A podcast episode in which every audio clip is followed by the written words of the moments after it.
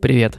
С вами подкаст 180 и в студии Аня Ковалева и Костя Колосков. Мы рассказываем истории людей, которые не боятся менять свою жизнь. Эти истории вдохновляют нас, и я надеюсь, они будут интересны вам. Мы с Костей очень ценим обратную связь, и будем супер благодарны, если вы запостите в сторис Инстаграма то, что вы слушаете наш подкаст. Чтобы я вас не потеряла и увидела ваши комментарии, а, отмечайте меня, Аня Ковалева, подписывайтесь и обязательно отмечайте наших гостей. Нам всем очень интересно, что вы думаете об этом выпуске. А спонсор сегодняшнего выпуска — бренд модных украшений Айпирон. Аперон специализируется на производстве чокеров. Для тех, кто не знает, чокер — это короткое ожерелье, которое плотно прилегает к шее. Что-то вроде красивого ошейника. Изюминка Аперон в том, чтобы создать чокер самому и персонализировать его под себя. Узнать больше и посмотреть, как это работает, можно по ссылкам в описании к этому выпуску. А промокод AJ180 даст вам 15% скидку на любой заказ, сделанный до 1 сентября. И гости этой недели Олеся Шиповская, дизайнер и основательница российского бренда «Леся Небо». Как нам кажется, Леся — лучший кандидат для максимально честного разговора о том, как молодому дизайнеру выйти на рынок без большого стартового капитала и большой поддержки со стороны. Свой бренд Леся запустила всего пару лет назад с маленьким ребенком на руках, и за это время из маленькой инстаграм-марки сумела вырастить серьезный бренд, чью одежду и украшения с одинаковым удовольствием носят знаменитости, редакторы глянца и мировые fashion-блогеры. Вы наверняка знаете, как выглядят знаменитые платья-зефирки, фирменные броши с журавлями и яркие брючные костюмы, которые уже стали культовыми для мира российской моды. Костюмы от Леси Неба носят Ира Горбачева, Наталья Водянова, даже Джиджи Хадид и я.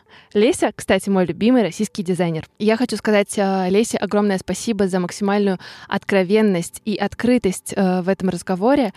Больше всего меня, наверное, поразило то, что столкнувшись с трудными жизненными обстоятельствами, Леся выбрала, наверное, самый сложный путь, не пошла искать э, любую работу, а решила реализовать свою идею и создать один из немногих по-настоящему self-made брендов в российской индустрии моды.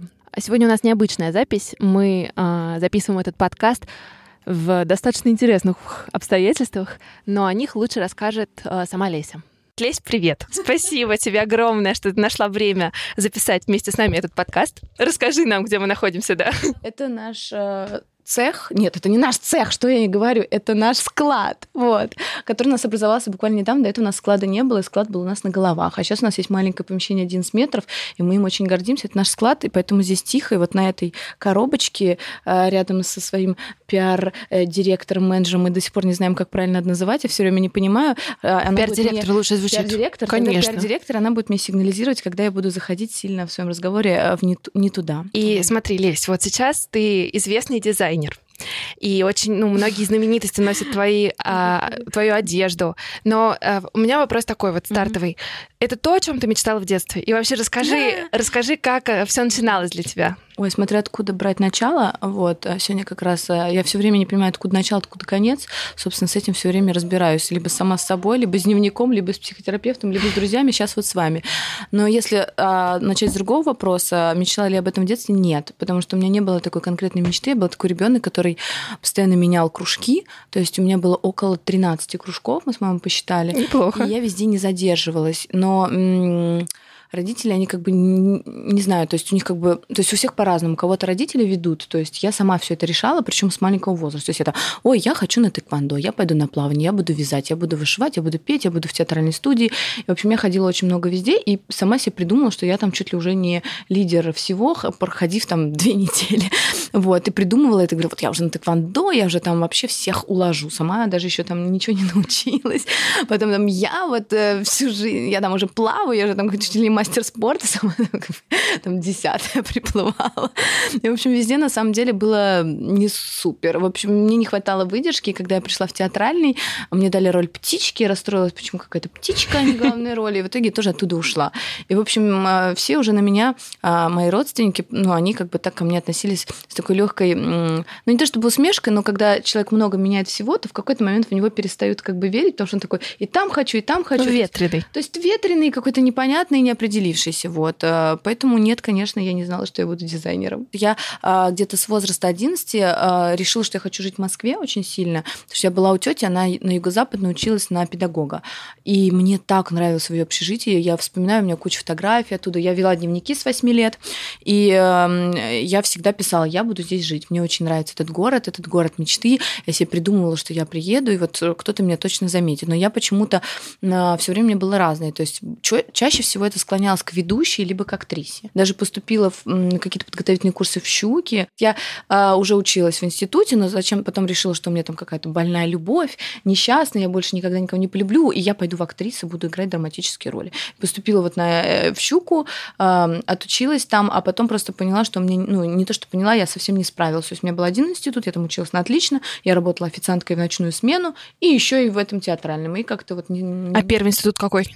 А, Российская академия туризма. Угу. Есть, да, а почему ты пошла туда?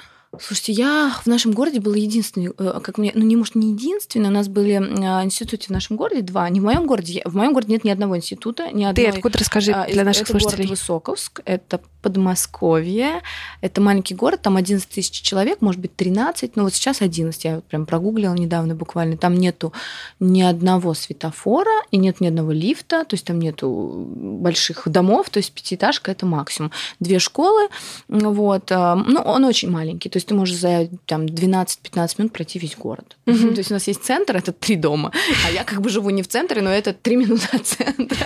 То есть такой город. То есть вот он маленький, я его не люблю, к сожалению, не могу даже сейчас соврать, что я там люблю, скучаю, я давно там не была. Мне как-то всегда интуитивно казалось, что там как-то... Я верю во все эти энергии, это, наверное, будет звучать как, как что я куку, ну, как бы пусть так и будет. То есть он какой-то энергетически не мой город, он какой-то такой злобный, и, может быть, не знаю, ну, подростки очень злые были. То есть я, не знаю... И мне, ты всегда мне... хотела уехать оттуда? Я всегда хотела уехать. Мне никогда не нравилось. Я помню, что я в 10 классе завалилась в нашу... Э, где учителя сидят, учительская, да, называется, и сказала, вы тут все просто злые, вы не видите, что тут вообще-то оскорбляют, принижают а на что вы? Вы же взрослым какую-то просто истерику устроил, ну и куча всяких матных слов, что вы тут все вообще останетесь, а я уеду, и пока, аривидерчи. То есть в школе меня просто... Э, просто, знаете, есть уровень, всех обижали, но есть уровень этой обижания. Меня обижали сильно. То есть это туалеты, это э, драки, это жвачки в волосах, это Дети вообще злые очень еще. Да, такие адские-адские унижения. Я боялась ходить в школу, поэтому я стала в 10-11 классе учиться очень хорошо, потому что я уже просто даже боялась выходить к доске. Вот. И э, у нас прям был злой такой городок, и там не только в школе дело. То есть, так как, а унижали так, за что? Я не знаю, ну, может, я, как бы, может, я и виноват в этом. Ну, как бы не за что, в принципе. То есть, как бы я еще не встречалась тогда с мальчиками. Я была, наверное, рост в первую очередь. И знали, что я живу с одной мамой, никто не защитит. А, плюс я как бы никогда... Не знаю, ну как-то... Оно, мне кажется, ты никогда не поймешь причину. Оно как-то так складывается. Единственное, я никогда не была слабой в плане того, что я никогда не заплакала ни разу. И когда у нас уже был выпускной, и у меня был там какой-то парень, который был очень крут в этом городе, знаете, как в фильме, такой типа, бандюга на десятке. На мотоцикле, нет? Не, на десятке красный, вот. И он приехал меня забрать, и э, я ему никогда не говорила, что меня обижают, ну, потому что у него вообще, вообще потом оказалось, что у него есть девушка, а я с ним спасала ежиков. Мне казалось, что это такая сильная любовь, но у меня с ним даже ничего не было. Теперь я понимаю, что, как бы, наверное, он просто как бы для него был уникальный этот человек в 11 классе, который, как вы понимаете, еще вообще не знал, что такое вообще серьезная жизнь. И там я один раз там, или три раза с ним поцеловалась, мне казалось, все, боже мой. Вот. Это он. Да, это он. Но он как-то так мной проникся, но при этом не уходил от своей девушки, но просто забрал меня с выпускного и показал, что вот. Но это уже было поздно пить боржоми, меня уже как бы два года обижали, и он, когда узнал, он очень удивился, что я ему никогда не жаловалась. И у нас был вот этот прощальный какой-то поход, и ко мне подошла одна из девочек вот из этой группировки, которые меня обижали, сказали, а почему ты никогда не плакала и не извинялась? Я говорю, перед вами я никогда не извинюсь, вся жизнь как-то все расставит на свои места. И она говорит, я тебя очень уважаю, ты никогда вообще... То есть э, меня могли обижать, меня могли обзывать, но я всегда поворачиваюсь и говорю, во-первых, меня зовут Олеся, во-вторых, нужно сказать «пожалуйста». Может быть, за О, это как. обижали. Вот. Плюс я э, в 10-11 классе стала экспериментировать с вещами, и у меня был забавный случай, я купила себе короткую юбку на черкизовском рынке, ездила с мамой, и мне казалось, что это уровень бог, потому что у нас не все могли позволить поехать в Москву и купить себе юбку на черкизском рынке, а я ее выбрала, она была такая короткая, крутая, я была очень-очень худенькая, маленькая, чуть-чуть подросла за счет того, что лечилась в больнице, у меня там было долгое лечение, я очень сильно выросла, и, и у меня этот там, стал как сколиоз, да, я стала ходить в коррекционный класс, ну как тут как бы не стебать, но я в 11 классе как-то это все выровнялось, я вот в этой короткой юбке ходила, и меня, конечно, все обижали за эту юбку, орали, господи, ну, я даже не могу говорить, потому что это был мат-перемат, даже тогда уже все матерились.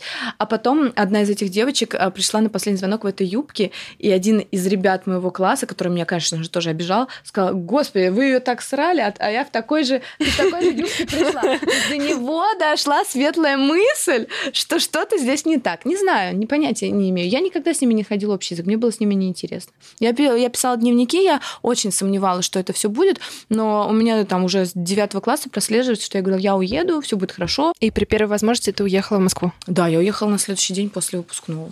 Кстати, маленькая а, ремарочка, если бы у меня не было бабушки и дедушки, к которым мы перейдем, наверное, вот, а у меня, я каждое лето уезжала к бабушке с дедушкой, а потом еще какой-то период у них жила, когда мама там был тяжелый период. И я была там лидер. То есть я приезжала, у меня уже ждали на лавочке все мои подружки, все дрались, с кем я буду в... А, у нас была игра «Казаки-разбойники». Я прям... Там меня все обожали, все любили, мы со всеми переписывали. И у меня была все время какая-то такая нестыковка. Я думаю, ну если я совсем как бы плоха, то почему меня любят там? Потом я ездила в лагерь в 14-15 лет, и там тоже была лидером. И меня нигде не обижали, несмотря на рост. То есть вот, а в моем городе вот я была не то чтобы лидер, я просто анти. Со мной было как бы неуместно дружить. То есть, ну, ну и просто, бы... наверное, полностью новая среда позволяет построить новые отношения. Позволяет, и ты, но это ты... как-то вот случайно так происходило. То есть оно как-то вот зашло и все. Потому что обычно, а, то есть в институте я вообще сразу стала. То есть, и, во-первых, я в институте была круглой отличницей, я закончила с, с красным дипломом. Красный диплом для дедушки, бабушки и мамы, потому что мне хотелось порадовать деда, и мне хотелось, чтобы как-то они мной гордились. И вот смотри, институт с красным дипломом закончила. Да? И что дальше? А, смотря в, э, что дальше в плане, что я делала дальше. Да, на четвертом да, да. курсе института встретила своего мужа на Новый год. А, работала, кстати, журналисткой, первая моя работа, ну такая уже после официантки. Это первая работа в Москве, да? Нет, первая работа была в Крокус Сити Молл. Это был прям первый месяц вот в моем общежитии, первый месяц института. Я самая первая пошла работать со всего института. Мы, а, была выставка Крокус Экспо по туризму, и мы туда приехали, я говорю, девочки, поехали искать работу. Они такие, поехали. Мы заходим, они говорят, у вас по пропускам, вы, наверное, на второй этаж устраиваться на работу? Я говорю, да-да-да, мы, мы, конечно же, туда. Вот. А, пришли туда, они там брали девочек-официанток. Там что-то не срослось, я говорю, мне очень нужна работа. Они говорят, ну, дайте свой номер, и мы вам перезвоним. Я говорю, ну, конечно, да, так вы мне и перезвонили. И мы идем в другое вот отделение, вот этот Крокус Сити, где вот рестораны, вот эти магазины, и там такое красивое табу, да, табу назывался ресторан, очень красивый. Я такая, думаю, ничего себе, какой... я вот прям клянусь, я иду и думаю, какой классный ресторан, так хочу там работать. Вечером прихожу в общежитие, мне звонят, говорят, мы вам нашли работу. Я не знаю, ну вы уже поняли, какое это место было, я не знала, куда я приехала, они меня ведут, и я иду к этому табу. Думаю, ну ничего себе. Бойся своих сейчас желаний, уже, да. Сейчас уже таких штук очень много, я действительно верю, что это как-то иногда Работает. срастается. Да. То есть это была первая работа, потом я работала как раз в казино, и потом я уже стала работать журналисткой. Как раз-таки я хотела работать журналисткой. Абсолютно я не умею писать, ужасно. Это не могу с собой жить, вот знаю, что это было. И, в общем, а, есть такой замечательный журналист Кашин, вы его, наверное, все знаете. Да. А, и я, я не помню, где я его знал, то ли узнал, то ли он мне написал, то ли я, я, я хочу работать журналисткой, у вас нет? А, он, он в газете тогда работал. Он прочитал эту э, чушь и понял, что я просто куку, -ку, но почему-то он мной, видимо, проникся и говорит, я знаю, какая тебе работа. Конечно же, не в его газете. Он меня устроил светским корреспондентом в Life.ru. Да. Неожиданно. Вот, да, я работала в Life.ru, это газета «Жизнь», «Твой день» и Life.ru, собственно, сайт. Светским хроникером. Светским хроникером. Что ж ты там насмотрелась? Это, кстати, моя, э, это вот у меня даже в книжечке есть. Ой, я там столько всего насмотрелась. Видела там первый раз Димы Билана. Там, кстати, потрясающий был коллектив. А, потрясающая система работы, а, это правда. И я там очень многому научилась. Во-первых, выдержки адской просто. Мне вот все говорят, я, ага, конечно, нет. Там было все, там трое суток ты мог не спать, ехать в Рязань, за кем-то следить. И более того, в защиту этого э, всего скажу, что там всегда писали правду. Вот что самое удивительное. То есть все думают, что какая-то желтая пресса. Это не так. Ты не мог написать что-то, если у тебя нету на это доказательной базы. То есть если у тебя нет звонка, либо фотографии, либо видео. То есть ты не можешь написать, да, любовь любовница того, если у тебя, например, нету фотографий, что они там э, в каком-нибудь там гостинице, то есть тебе обязательно надо это заснять. Понятно, что ты преувеличишь, приукрасишь, что там про... Но очень много грязи насмотрелась, потом решила, что я не хочу там работать. Я единственный человек, который... Ну, не, может быть, не единственный, но одна из, которая ушла сама, потому что там была очень большая текучка. И я ушла, вот, попала в больницу с второй раз в пневмонии, и потом вышла, за 30, 31 декабря вышла из больницы, и меня пригласила подружка, с которой я там работала на Новый год. Там я познакомилась с мужем, вот я к этому и вела. Вот. Вот. Встретила своего мужа, это был мой э, драгоценный мужчина, э, любимый, и э, я быстро забеременела, родила этого ребенка. А сколько тебе лет было? Да, на самом деле, если коротко, я не знаю, как это все обрезать. Мне просто тогда, когда я лежала в больнице, мне всегда говорили, что я не смогу сама самостоятельно забеременеть, что если вдруг мне это будет нужно, то мне нужно будет проходить огромный курс лечения. У меня там не знаю, можно так как инфантилизм матки, то есть я вся такая маленькая, все таки по ПМК зауженные тазы, и вообще там гормоны надо пить. И вообще, в общем, я как бы если решу, то надо там сто лет готовиться, и то не факт. Но в итоге я забеременела сразу. А сколько тебе было лет? Мне было 20, 21 я родила. Я никогда не хотела рано иметь детей, очень поздно. Рано для каждого свое, да? Очень поздно вступила в взрослые отношения по нынешним временам, но поздно и сразу вообще насладилась всем, как я. я просто... Долго запрягает, да? Да, я везунчик просто по жизни, да. А, да, но у меня очень хороший муж э, был есть, просто он уже бывший хороший муж.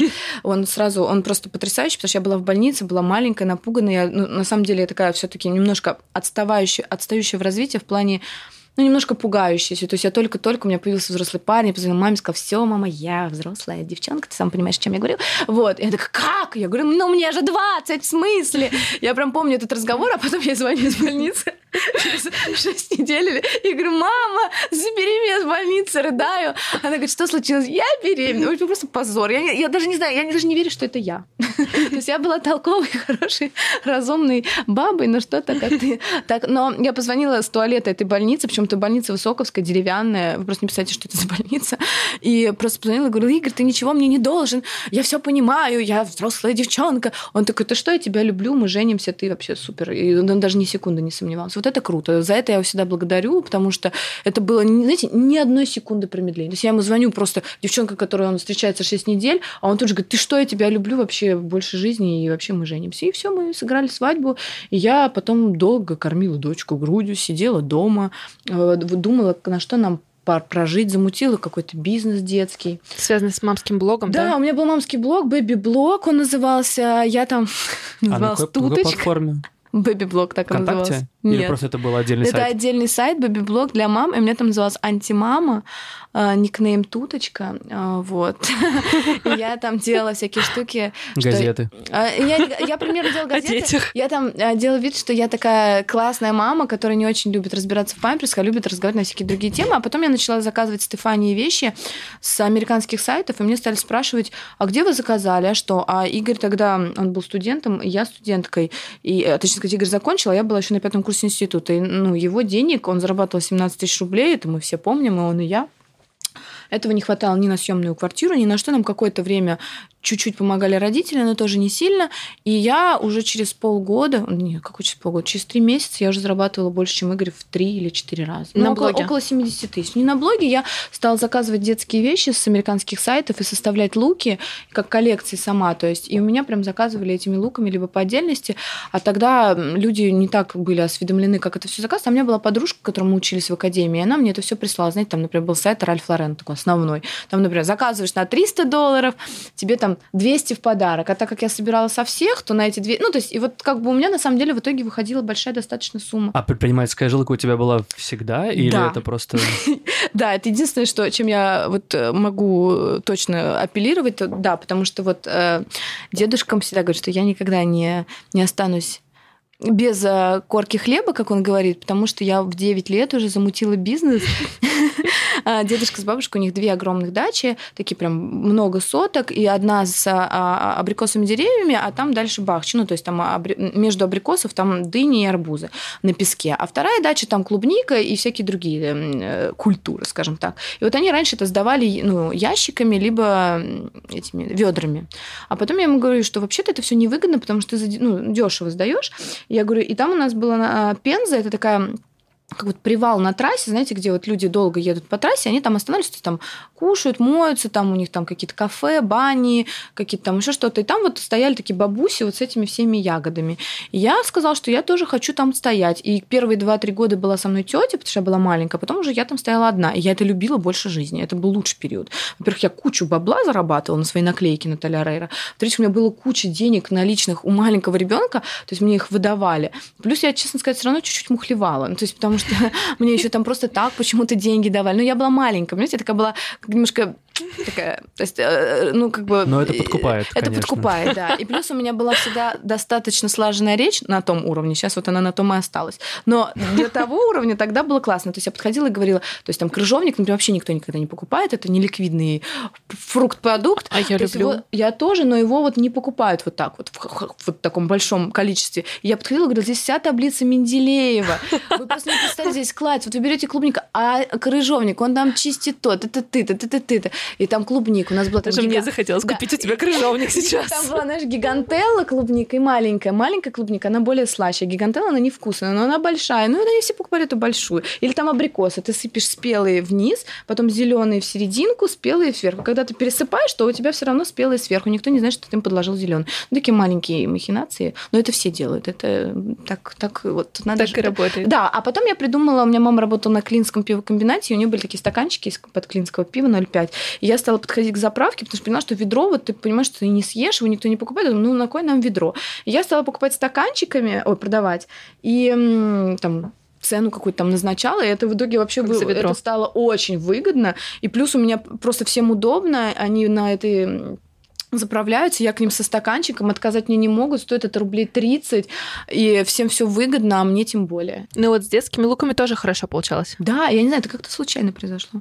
А ты не хотела это дальше развивать? Может, какую-то я компанию... не помню. Мне кажется, это как-то само собой сошло на нет. Я не помню, по какой причине, честно. У меня плохая память. И э, детские вещи, они как-то самой, само собой сошли на нет. У нас там стал период развода, и э, я решила начинать делать вещи взрослые. А ты сама умела шить? То есть Нет, я всё- не умею шить. То есть ты просто рисовала и придумывала образы? Я или- не очень хорошо умею рисовать.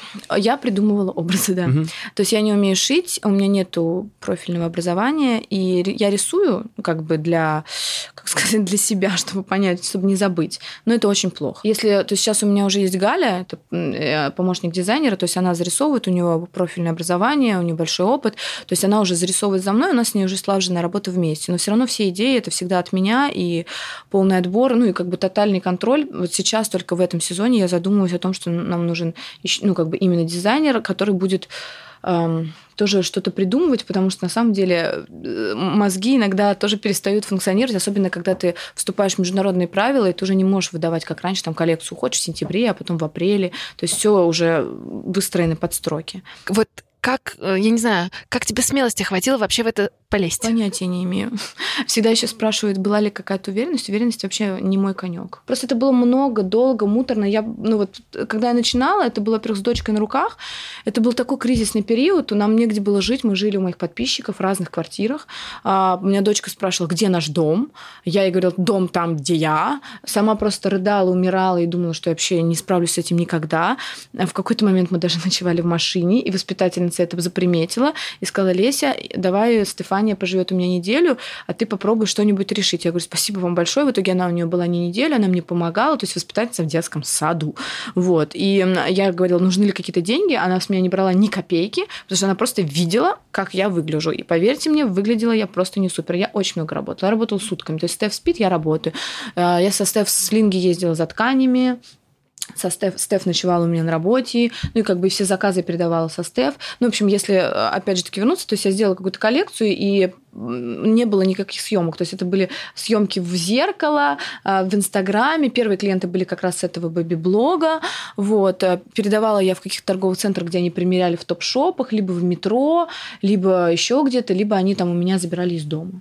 Ну, вот как-то так это было. А помнишь момент, когда ты, ну, хотя ты сейчас говоришь, что ты вообще никогда в себя не веришь, но когда ты почувствовала, что я дизайнер, я могу, вот Не, не, нет, Нет, до сих пор не пришла? Нет, нет, конечно. Нет, нет.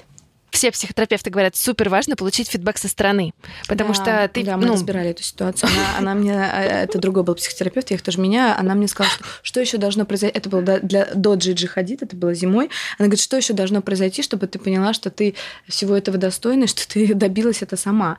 То есть я говорю, я не знаю, я же вроде знаю, что, то есть это, ну, как бы все было я, я помню Стеф, и я знаю, что как бы вообще не было помощи. Плюс, когда мы с мужем разошлись, так получилось, что компания осталась на его стороне, В общем, мне казалось, что, наверное, я слишком эмоциональна, мне казалось, что все, весь мир меня предал. То есть и друзья предали, муж предал, и все предатели. И я там жила вообще в какой-то такой коматозе, эм, но при этом делала вот какие-то там партии вещей. То есть я помню свои первые платья, как это было. Это было какими-то отдельными такими кусками. И все время с какими-то заемами денег причем. То есть наверное, первые там деньги действительно были 13 тысяч рублей, которые мне дал друг. Но это были вот как раз деньги, чтобы с этой девочкой вступить в долю того, того того детища, скажем так. Но это как бы совсем начало. Когда уже мое, то я, у меня была клиентка Лера, я у нее взяла 70 тысяч рублей. Это я сегодня просто своему директору писала, мы там думали, как нам там сейчас решать вопрос. Я говорю, Анют, я помню, когда я занималась 70, вот это было страшнее, чем сейчас миллион. Это правда. Мне было страшно, потому что я не знала, откуда их брать. Возвращаться мне некуда, в Москве у меня никого нету. Если я... А я еще не говорила, что я развелась полгода всем своим родственникам, потому что я понимала, что они скажут, первый, приезжай обратно, а если ты вернешься обратно, то ты никогда уже не вернешься, потому что тебе просто не на что, и ты просто, ну, ты сдашься, и уже вернуться будет нельзя. И я помню, что я заняла мне 70 тысяч, отрисовала очень базовые платья, такие черные на резинках, сделала их на фабрике, и все, и продала. И причем я взяла предоплату еще со всех. Типа, вот, это будет такое платье, а вы, пожалуйста, забронируйте ограниченное количество. Потом думаю, господи, а вдруг оно не получится, а вдруг его все вернут.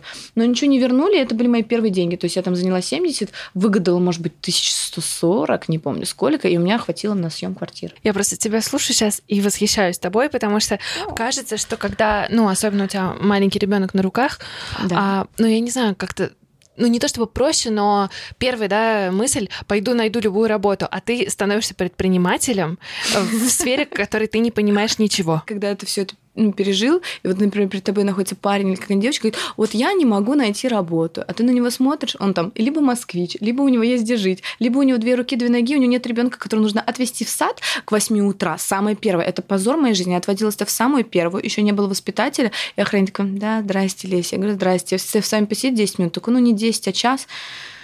Я говорю, пусть поспит. И я ее оставляла и, при, при, и всегда самый последний прибегал. Все время. Я просто... И меня, я помню, как, знаете, настолько я все время бежала. Я и сейчас бегу, но уже не до такой степени. То есть я помню, что я всегда бежала, аж вот, знаете, до тошноты, когда ты сильно бежишь. И я все время так бежала и просто ненавидела весь мир. Я думаю, ну почему? И я просто прибегала всегда последняя, уже ушли все, Стеф сидит вот так на стуле около охранника меня ждет.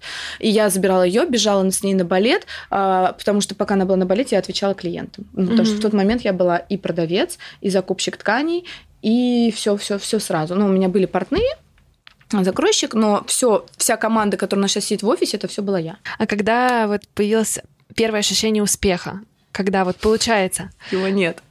Оно бывает в какие-то такие легкие моменты. Вот, например, сейчас весь месяц я себе э, не для какого-то, знаете, такого бахвальства, я весь месяц хожу и себе говорю, Леся, Джиджи Хадид, ты помнишь, ты помнишь, как сильно ты понимала, что это нереально? Пожалуйста, иди, улыбнись хотя бы. То есть я сама с собой постоянно веду беседу, что я должна как бы включиться и порадоваться этому. Ну, ценить, да, чуть момент, больше, да. чем э, час, когда мы это узнаем. Но это очень сложно, потому что м- у каждого человека особенно немножко нервного, я даже не про талантливых говорю, не творческих, а вот нервных, таких немножко неустойчивых, у них все время куча страхов. И чем мы дальше идем, тем больше, знаете, риски. И по факту раньше это было полегче. То есть сейчас просто огромные риски. То есть сейчас появилась Джиджи, но мы вышли на международный уровень. Вы просто не понимаете, насколько сейчас как бы наша команда в самом таком сложном периоде и финансовом, при том, что у нас а, все время увеличиваются продажи, то есть мы понимаем, что мы растем, но у нас увеличиваются и растраты просто с колоссальной скоростью, но мы не хотим брать никаких дополнительных инвестиций. У нас поступило несколько впервые в жизни предложений про инвестирование, мы все-таки как, ну, не знаю, мы, наверное, это я, то есть я все таки не хочу их брать. Я очень боюсь людей, и эм, я понимаю, что ты не защитишься от людей, у которых есть какие-то связи большие, а как бы у всех есть больше связи, чем у меня. Поэтому хочется по, по, самим, а еще хочется, это, конечно, так высокомерно немножко, но вот сегодня я не писала, как раз сегодня писала, я говорю, Аня, если мы сможем, у нас просто, правда, сейчас тяжелый период, у нас там фабрика разорилась, мы там потеряли огромные деньги, которые мы и так заняли. В общем, все это как бы одно на одно нашло, произошло, я говорю, ты понимаешь, что если мы сможем, то мы правда сможем потом помочь э, кому-то еще. Ну, то есть мы правда сможем потом апеллировать, рассказывать, как это сделать самим. Потому что на данный момент мне вот э, хоть ко на голове чешите, я очень агрессивно всегда реагирую. У меня был куча ссор с близкими друзьями, с, особенно из тусовки, которые вообще как бы очень редко интегрированы в большой бизнес или действительно там откуда-то приехали, все равно как-то все недалече там что-то закончили, либо у них какая-то была подложка, ну, я имею в виду типа родителей или образования, они не, до конца понимают и не до конца интегрированы, и очень часто говорят, ну вот тот бренд self-made. Я не знаю сейчас. Я очень всегда это изучаю, мы всегда слушаем, пытаемся там какие-то инсайдерскую информацию. На данный момент не знаю ни одного. Если вы мне скажете, обычно даже те, кого мне перечитать, я прекрасно знаю, что это не эм, не self-made бренды. То есть у них либо... Ну, типа не на 100%. То есть не на 100% ни разу. И от этого, наверное, я пытаюсь себя восхвалить или сделать, ну вот так, я такая одна. Я не знаю, для чего это делаю. Может, у меня какой-то комплекс. Но в целом мне это всегда обижает, потому что это как-то умаляет тогда других людей, не дает другим шанс. То есть вот эта придуманная история self-made, которая реально не существует. И я не знаю, сможем мы справиться или нет. У нас сейчас сложный такой период. Он очень крутой, он очень поворотный, у нас очень много запросов, но он просто такой прям то есть, когда тебе вроде реально нужны инвестиции, но ты думаешь, нет, мы как-нибудь, да, сделаем, про, про, про, да, прорвемся. Расскажи вот про эту международную историю. То есть, как бы вот ты все про Джиджи да. ходит, я все пытаюсь понять, почему. Но это такой, знаешь, самый большой, а, как это называется, селебрити, а, самый большой инфлюенсер сейчас такой, один из. Ну, то есть, Джиджи Белла. А ты не знаешь, Джиджи Хадид? Я знаю Джиджи Хадид, не знаю, как она связана а, с... она, да, она трижды за этот месяц надела наши разные три костюма. У нас был спор, что отправить. Я говорю, нет, это. Она такая, нет, это уже much. И, конечно же, первый костюм это тот, который был much. А что отправили? Вот. А мы отправили... У них был запрос на три оверсайз костюма только. То есть это от них пришел входящий да, запрос? Да, это личный реквест. Личный запрос на почту. У нас есть все доказательства, можем вам лично показать, не будем никому рассказывать почту, это конфиденциальная информация, но суть в том, что да, нам пришел личный запрос от ее помощницы, которая не, не стилист, ее нет в Инстаграме, ну, не знаю, может, есть. Ну, то есть это просто личный запрос. Э, Здрасте, нам нужны вот такие костюмы. А вы не знаете, где она увидела, как она поняла? Нет, мы догадываемся, потому что у нас есть... Эм, не надо говорить? Мы догадываемся.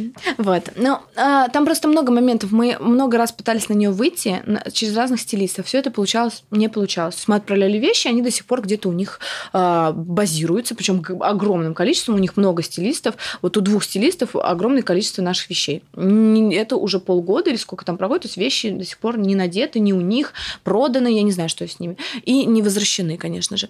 А, а это пришел личный запрос. А, может быть, э, через каких-то ее подруг, потому что есть э, пул девочек, с которыми она знакома, и которые нас уже носят. И мне кажется, что она могла увидеть у них. Угу. Вот как-то так. Угу. И вы отправили эти вещи угу. и сидели в ожидании? Или... Мы сидели и решали. Аня сказала, Аню сдам в этом подкасте. Но я люблю Аню, она супер, она лучший директор мира, это правда.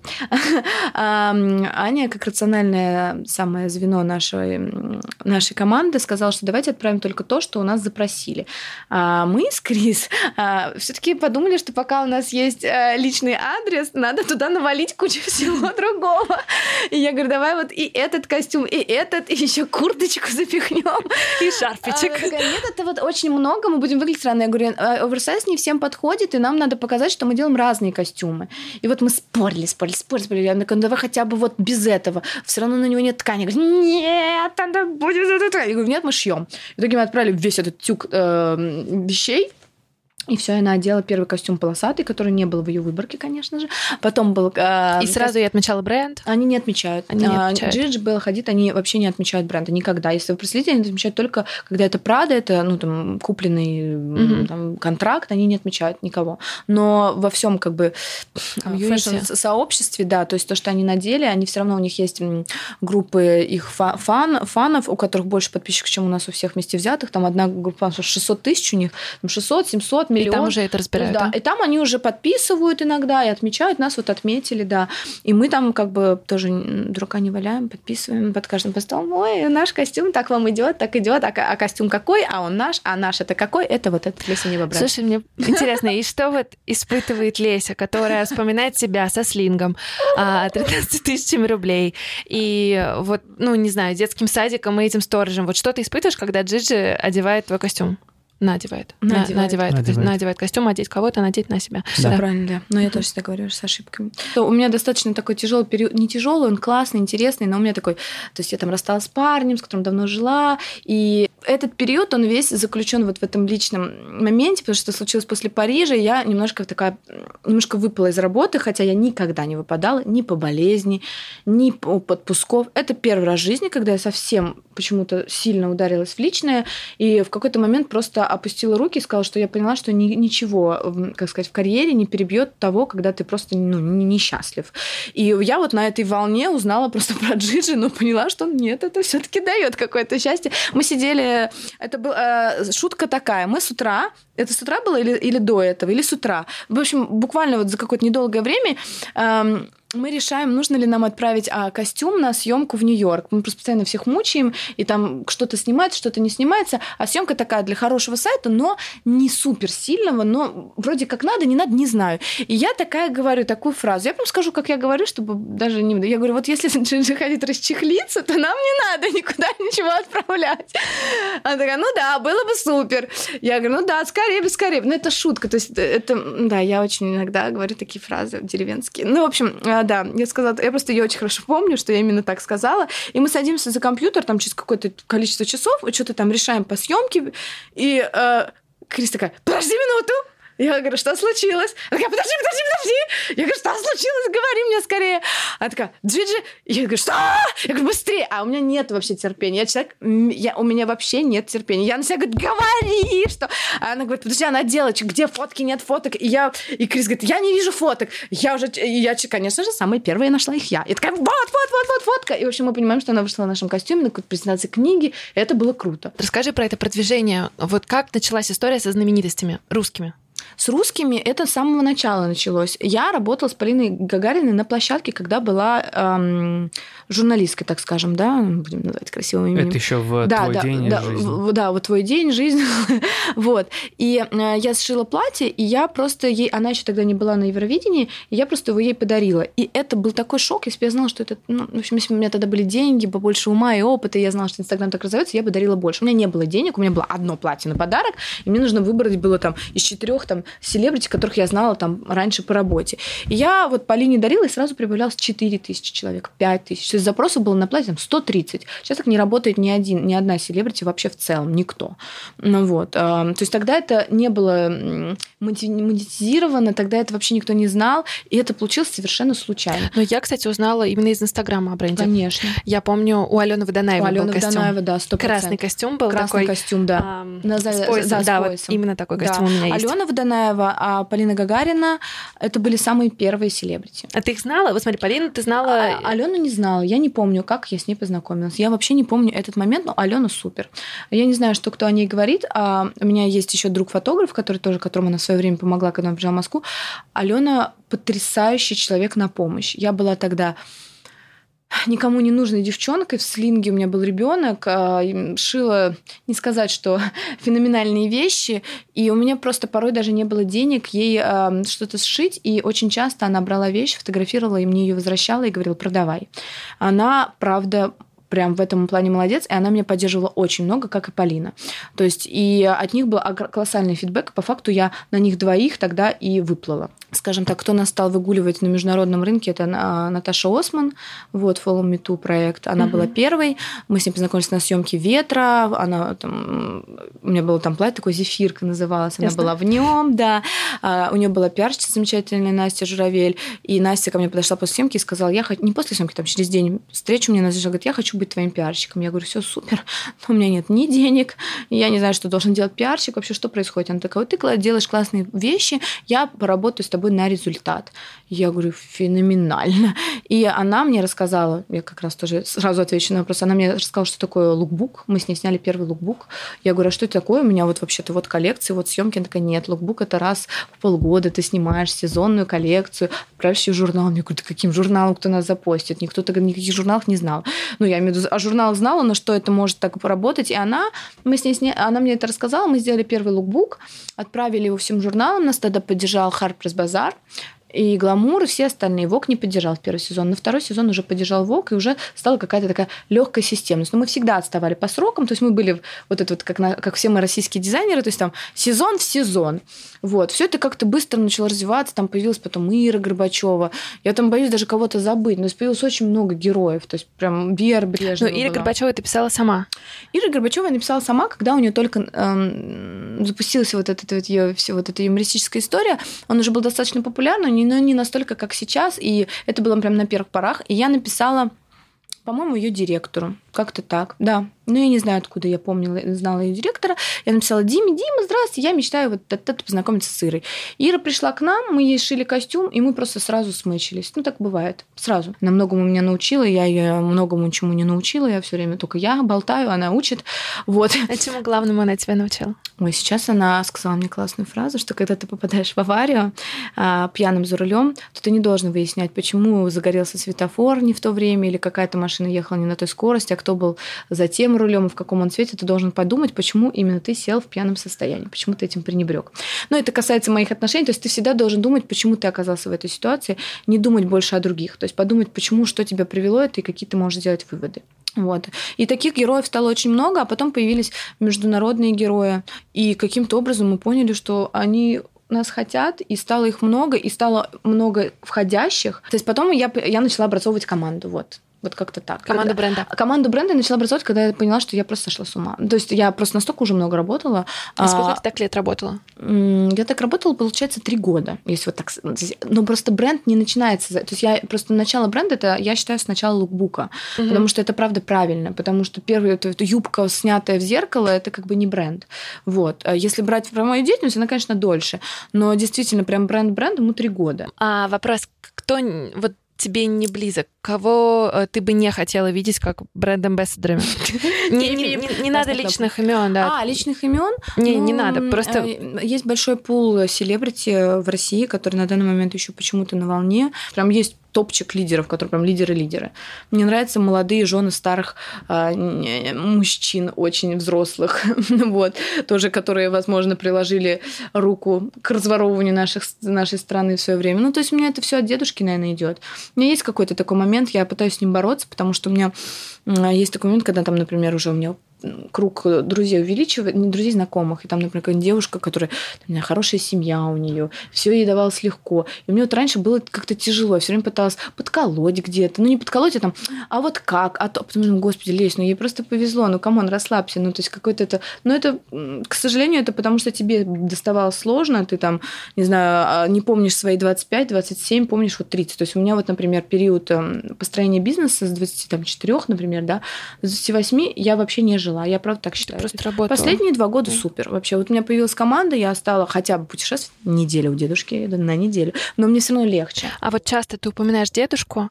Это, ну, люди, бабушка, дедушка, люди, которые, наверное, сыграли очень важную очень да, роль. важную роль. Бабушка с дедушкой, извини, что перебила. Бабушка с дедушкой вообще такие прям, а, они супер классные, во-первых, они добрые, и они просто вместе любят друг друга до сих пор. Они очень любили меня, они поддержали меня в самые тяжелые периоды моей жизни. Дедушка всю жизнь меня защищал, любил. Как бы дедушка очень-очень меня э, любил, и у меня с ним самые классные воспоминания. Там пойти в гараж вечером, горячую буханку хлеба купить. А, там мы с ним травы собирали лечебные. Ну, то есть это очень круто. И там... ты продолжаешь приезжать, да? Конечно. Туда? У меня есть правило железное. А, это каждый год, вот летом я к ним езжу, потому что у меня всегда типа не вовремя, может быть, попозже. Я просто понимаю, что это всегда будет навалено куча дел, а, но я просто себе выделяю хотя бы неделю. И у меня еще появился такой страх, что если я лето это пропущу, то это будет последнее лето, и я начинаю шифровать, в итоге я, короче, все равно обязательно еду. Потому что я думаю, вот, ну, то есть мне уже кажется, что вот если я пропущу лето, например, вот сейчас нам надо сделать кучу я всего, страх, да. и я такая думаю, ой, у меня тут сейчас дела, где-то байеры, там-то, то-то, сейчас вот мы байеров этих да навсегда будет. Сейчас байеры, потом 52 байера, потом еще что-то, потом еще что-то, ты просто не увидишь этих людей. И для меня, и, но сейчас каждый год стало очень тяжело, потому что, типа, уезжаешь, а, я не буду плакать. Ты уезжаешь, и ты понимаешь, что это может быть, ну, то есть у меня все, у меня за два дня, у меня уже депрессия, я сижу вся в слезах, меня успокаивают все, потому что я самый эмоциональный человек в нашей семье, то есть дед меня сидит успокаивает, которому я говорю, дед, что я буду делать, когда ты умрешь? Он такой, классная тема для разговора, давай о ней поговорим. А бабушка у меня очень такая смешная, она говорит, да что будешь делать, жить будешь, мы уже старые нажились. То есть они просто супер, они классные, они трудоголики, они выбрались из деревни одни единственные. Дедушка у меня просто умник, он э, как-то диссертация, да, называется, правильно? То есть он докторскую не сел, он написал диссертацию, диссертацию. да, вот это вот что-то. В общем, они все учились в Тимирязевской академии. да. Да, вот кандидатская. Они все учились в Тимирязевской академии. Дедушка из деревни, из маленькой. Он единственный оттуда выбрался из всех своих родных. Он э, ходил очень долго до школы. Я не знаю, что его мотивировало на это.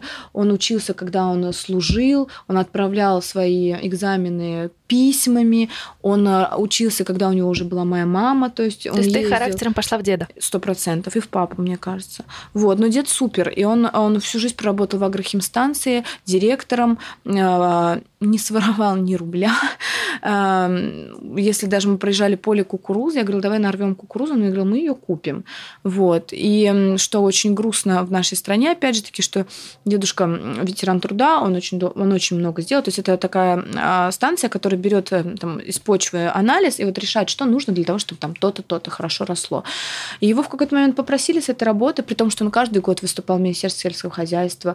Его знает каждый как это называется, господи, каждый, там, вот, вот у кого там, э, например, там ферма или у кого свое поле. В общем, каждый агроном, все его знают в районе, но а, в какой-то момент его попросили уволиться, он не ушел, и там просто сделали какое-то самое ужасное в мире дело, и его в чем-то там обвинили и даже судили, и мне об этом никто не сказал, потому что я его приехала, разнесла пол этого города.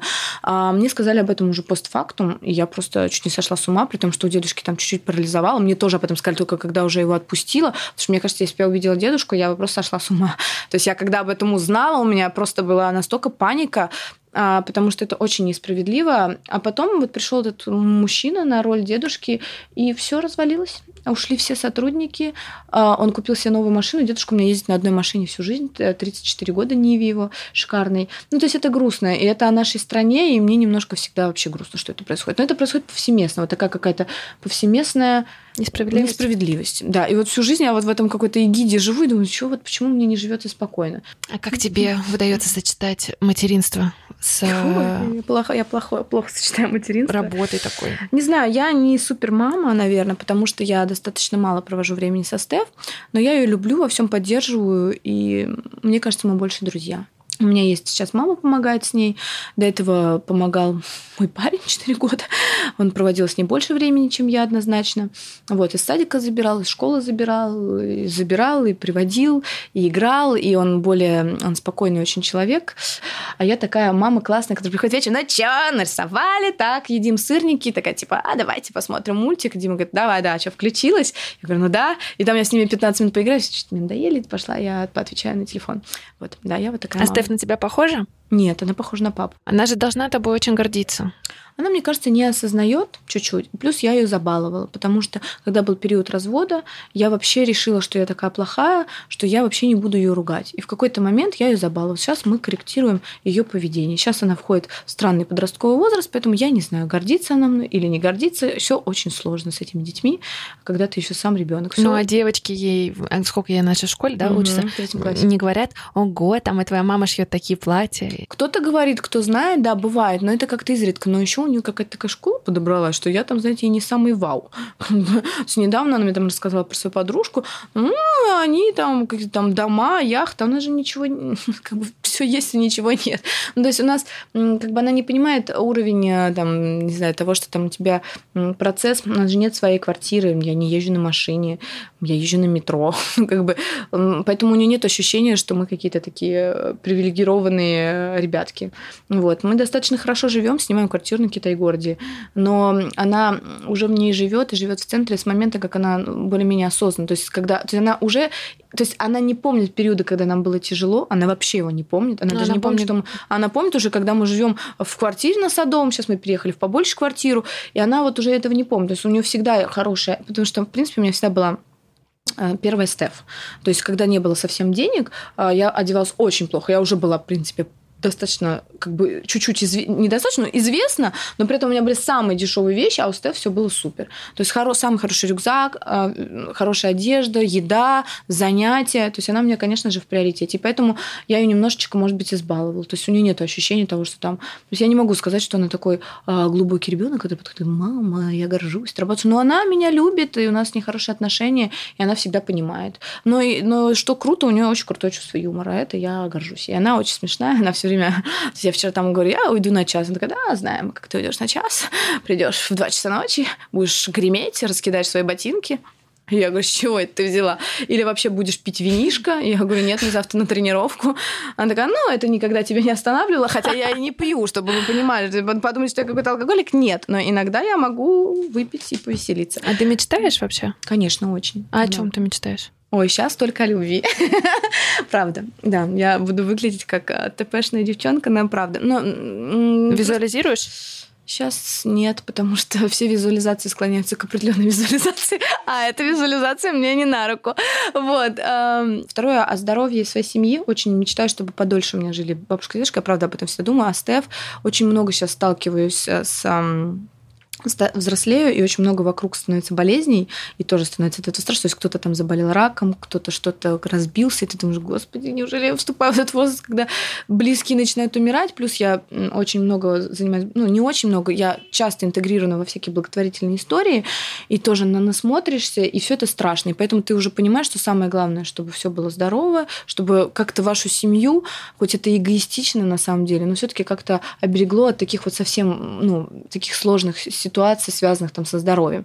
И, конечно же, хочется наладить а, процессы по бизнесу. А, мы скоро запускаем сайт. Это тоже очень муторно и тяжело. Это плюс у нас а случился... до сих пор нет сайта? Нет.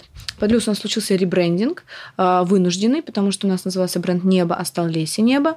Э, вот, мы узнали перед, за неделю до Fashion Week, что на такое имя зарегистрирована немецкая фирма, которую вообще никогда не знали, и все наши службы, которые до этого проверяли, но нас, они не нашли. Но они нас нашли и там на нас пожаловались, и это было все за неделю, это было очень тяжело, потому что надо было все перепечатывать, это нервы, все надо было в три дорого узнавать, потому что надо было срочно, вот, и как бы ребрендинг, это, получается, новый логотип, новый цвет, ну, то есть все заново, все ребрендинг, сайт, выход на международный уровень, куча съемок, и байеры — это тоже новый этап, это нас закупили, обычно в первый сезон мало кого закупают, ну, особенно без каких-то там колоссальных связей или инвестиций, то есть это, правда, редкость, нас закупили, это тоже новый этап, потому что ты должен где-то это разместить, отшить и логистику наладить, а мы тут сами с усами, мы никто в этом никогда, у нас нету человека, который этим... Как это работает? А, байеры приходят в ваш а, шоурум, который был в Париже, mm-hmm. им нравится, и они заказывают да. дальше, да? Да.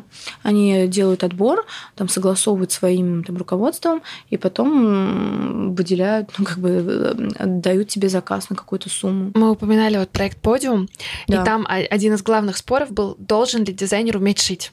Вот твой пример mm-hmm. доказывает, что, кажется, нет. Э, момент такой, что сейчас настолько м- большая конкуренция, сейчас очень быстро развивается все, и то, что вот, например, их учили там пять лет назад, это уже не работает сейчас. Или то, что там они там думают, вот надо так-то, так-то, вот они вышли там с института, потом еще какие-то курсы закончили, а уже через полгода вообще другой, уже другой главный инфлюенсер, уже другие съемки заходят.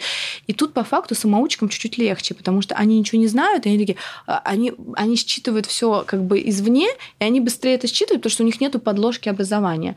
И точно так же с шитьем. То есть, если ты умеешь шить, ты умеешь кроить, и кто начинает сам, типа, вот я сутками сижу на столе, ты по факту не делегируешь этот момент, и ты тратишь на это кучу времени. А сейчас самое главное – это идея и подача. Это, в этом я уверена на 300%. А, а так как я этого не умела изначально, то, получается, я это сразу делегировала. Вот все остальное я очень долго не делегировала, чему я вот до сих пор страдаю. И до сих пор мы кучу всего сейчас не делегировали, что надо делегировать. У меня с этим большая проблема. То есть я там до сих пор, ну, то есть мы а, там, бренд там стоим с, ну, в ряде с какими-то там брендами, да, там соревнуемся, все по-разному там нас называют. И все, с кем нас ставят в ряд, мы узнаем, что у них три дизайнера, четыре, пятьдесят три, пятнадцать, а я одна, и как бы это сложно. Вот. Откуда у тебя чувство стиля?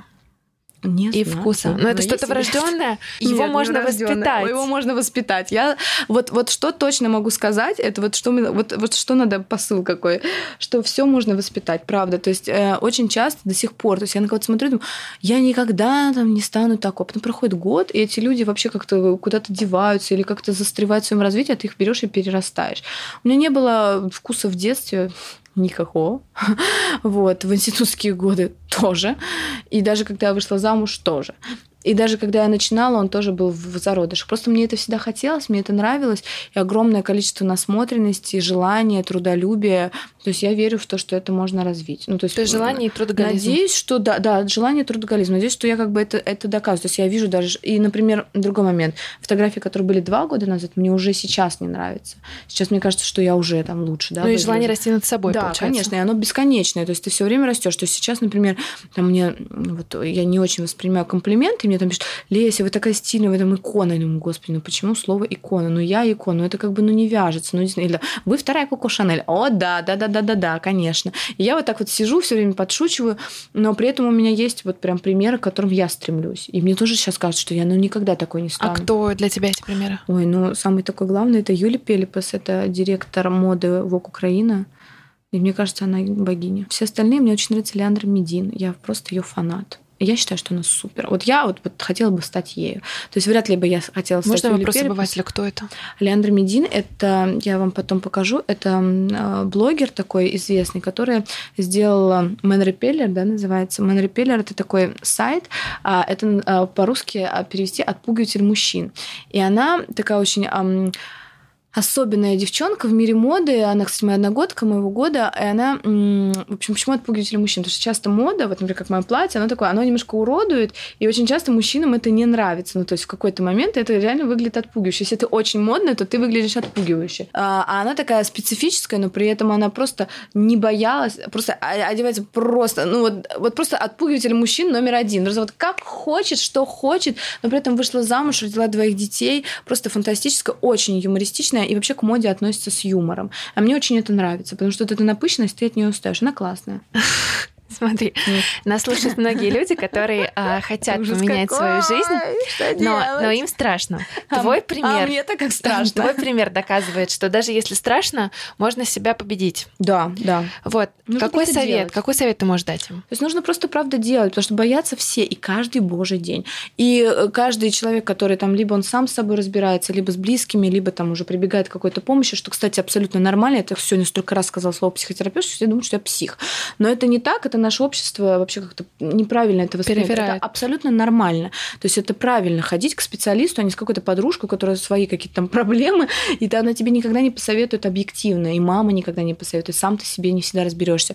Но в целом каждый человек, вот сегодня мне опять же таки это сказали, каждый человек боится, каждый. То есть нет такого, что вот кто-то такой бесстрашный, а это, ну, и у всех факторы страха. У меня, например, всегда страх присутствует, потому что нету подложки никакой. То есть я всегда понимаю, что нету, ну, как, как сказать, то есть если у меня что-то не получится, то мне придется отказать помощи бабушке и дедушке. Мне придется И это помогает маме. двигаться дальше. Ну, То есть вот это отсутствие подложки. Не знаю, помогает или оно тебя все время держит в каком-то страхе легком. Оно и помогает. Походу помогает, Лесь. Походу, да. Но, но, но ты понимаешь, что в какие-то моменты ты- тебе грустно, то есть тебе страшно. Ты такой думаешь, господи, ну а, вот что случится, то есть если там что-то не заладится, то ты, у меня прям сразу, знаете, картина. У меня всегда эта картина. Бабушке, дедушке не могу помочь, маме надо искать работу, а ей, ну, как бы не надо ее сейчас искать. Стеф вообще не знаю, что делать, а, переезжать куда непонятно, потому что нет никакого жилья, а, и вообще что делать? То есть нету вот этого, ну, то есть, ты то есть даже если бы у меня просто, например, был какой-то там